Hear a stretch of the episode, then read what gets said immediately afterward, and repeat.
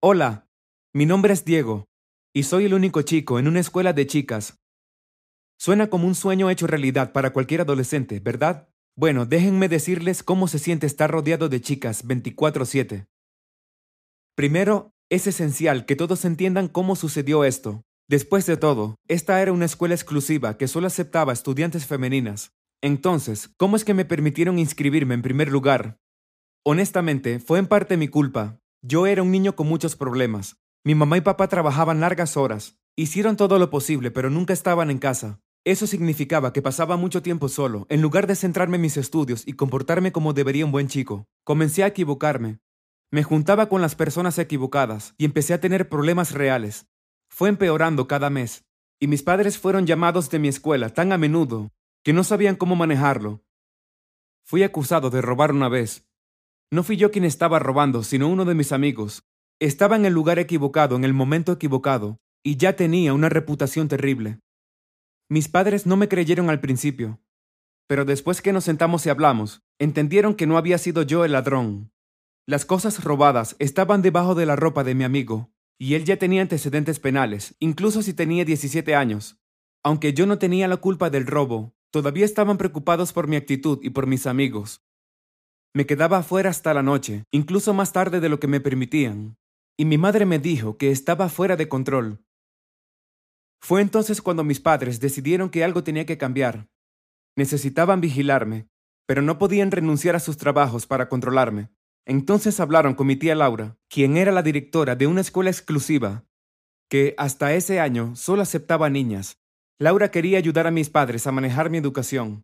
Ella era la hermana de mi madre, y había visto lo preocupada que estaba mi madre por mí. Ella quería ayudarme a que me enderezara y ser una buena tía. Así que se le ocurrió un plan. Revisó las regulaciones de la escuela y logró encontrar una posible solución. Laura logró abrir la inscripción para chicos en la escuela también. Pero no hizo un anuncio público ni cambió la descripción del sitio web. Aunque técnicamente los hombres podían inscribirse, nadie más que mis padres lo sabían.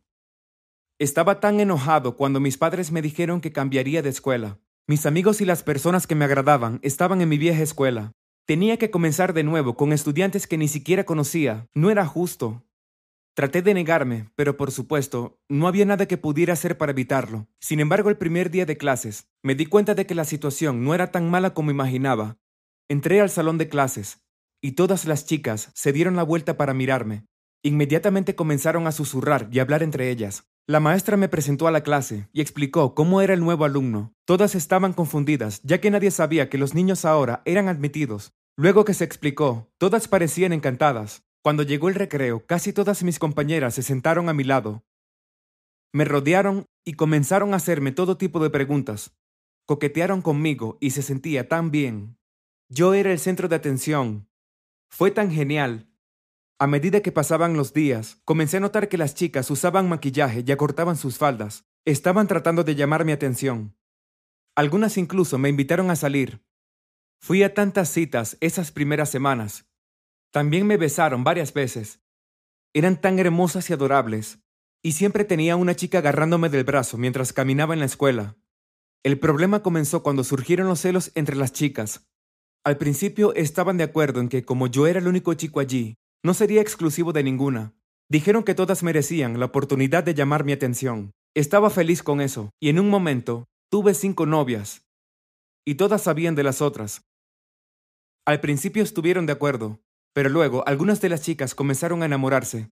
Algunas querían pasar más tiempo conmigo de lo inicialmente acordado. Algunas incluso me convencieron de perder citas con otras chicas, y eso creó un gran conflicto entre las estudiantes que habían sido amigas durante tanto tiempo. Parecía que mi presencia allí estaba arruinando todo.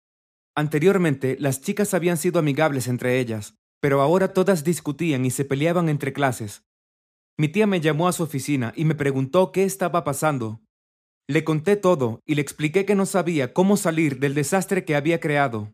Todas mis novias querían que fuera exclusivo de ellas, y no sabía cómo elegir sin crear un problema mayor. Además, me gustaban todas, y cada vez que pensaba en separarme de una, terminaba encontrando excusas para no hacerlo. Al final mi tía resolvió el problema, agregando una nueva regla a la regulación de la escuela. Las citas dentro de la escuela estaban prohibidas, y cualquier demostración de afecto, eso significaba que no podría salir con ellas aunque quisiera. Fue un poco triste, ya que realmente me gustaban mis novias, pero ahora la escuela estaba en paz. Pude hacerme amigo de la mayoría de las chicas con las que había salido, y me di cuenta lo genial que podía ser eso también. Ya tendré tiempo de conseguir una novia hermosa en el futuro, pero decidí que era mejor concentrarme en mis estudios y finalmente enorgullecer a mis padres. Gracias por mirar. ¿Alguna vez se han metido en un problema del que no sabían cómo salir? Haznos saber en los comentarios. No olviden suscribirse y ver los otros videos en el canal. A veces la vida puede ser realmente injusta. ¿No me crees? Mi nombre es Emily, y me despidieron porque era demasiado bonita. La mayoría de la gente pensaría que ser bella es una gran cosa. Realmente no lo es. Al crecer, la gente me miraba donde quiera que iba, incluso los hombres mayores. Fue espeluznante y siempre me hizo sentir realmente incómoda. Nunca supe quién me quería por mí o por cómo me veía. ¿Les importaba si yo era dulce, inteligente, divertida? No, Simplemente dijeron que tenía un cabello tan bonito, unos ojos tan bonitos, que llegaría a ser una belleza. Durante toda la escuela secundaria me invitaban a salir fecha tras fecha. Trataba de ser amable al respecto cuando los rechazaba, pero parecían enojarse conmigo. A veces me cansaba e ignoraba a los que eran groseros. No es que no quisiera salir con nadie en absoluto. Realmente creo en el amor y quiero estar en una relación, pero quiero estar con alguien a quien le guste más de mí que solo mi apariencia, ¿sabes? Alguien que me encuentre interesante o divertida o algo más, cualquier otra cosa. Después de graduarme de la escuela secundaria, logré conseguir un excelente trabajo como anfitriona en un restaurante muy exclusivo y agradable. Sus clientes eran personas muy ricas que se creían con derecho, que pensaban que podían obtener lo que quisieran cuando lo quisieran. No apreciaba esa actitud, pero el salario era realmente bueno y las propinas mejores aún. Así que decidí que necesitaba aprender a lidiar con eso. Me ayudó a pagar mis estudios, así que valió la pena. Los clientes comenzaron a atacarme todas las noches, era agotador. Incluso los muchachos mayores que yo, que tenían la edad suficiente para ser mi papá, me invitaban a salir. ¿Me creían si le dijera que algunos pidieron mi número justo frente a sus novias? Las chicas se ofendieron mucho y no podía culparlas se puso tan desordenado. A veces sus citas se iban, pero los chicos se quedaban esperando que saliera con ellos después de que terminara mi turno. Rechazaría su oferta cada vez. Algunos fueron amables al respecto. Comprendieron que tenía derecho a no salir con ellos, que es como debe reaccionar una persona normal. Sin embargo, algunos se creían con tanto derecho que no podían creer que los estaba rechazando. Pronto mi jefe me llamó a su oficina para hablar sobre un problema que le había llamado la atención. Estaba preocupada, por supuesto, pero nunca imaginé de qué se trataba. Me quedé estupefacta cuando me explicó por qué estaba en problemas. Aparentemente muchos clientes estaban dando una mala crítica sobre mi servicio, diciendo que era grosera con ellos y que le había actuado de manera poco profesional. Estaba furiosa. Le expliqué que siempre fui súper amable con todos en el restaurante, pero él todavía me escribió y me dijo que me esforzara más. Realmente no fue justo.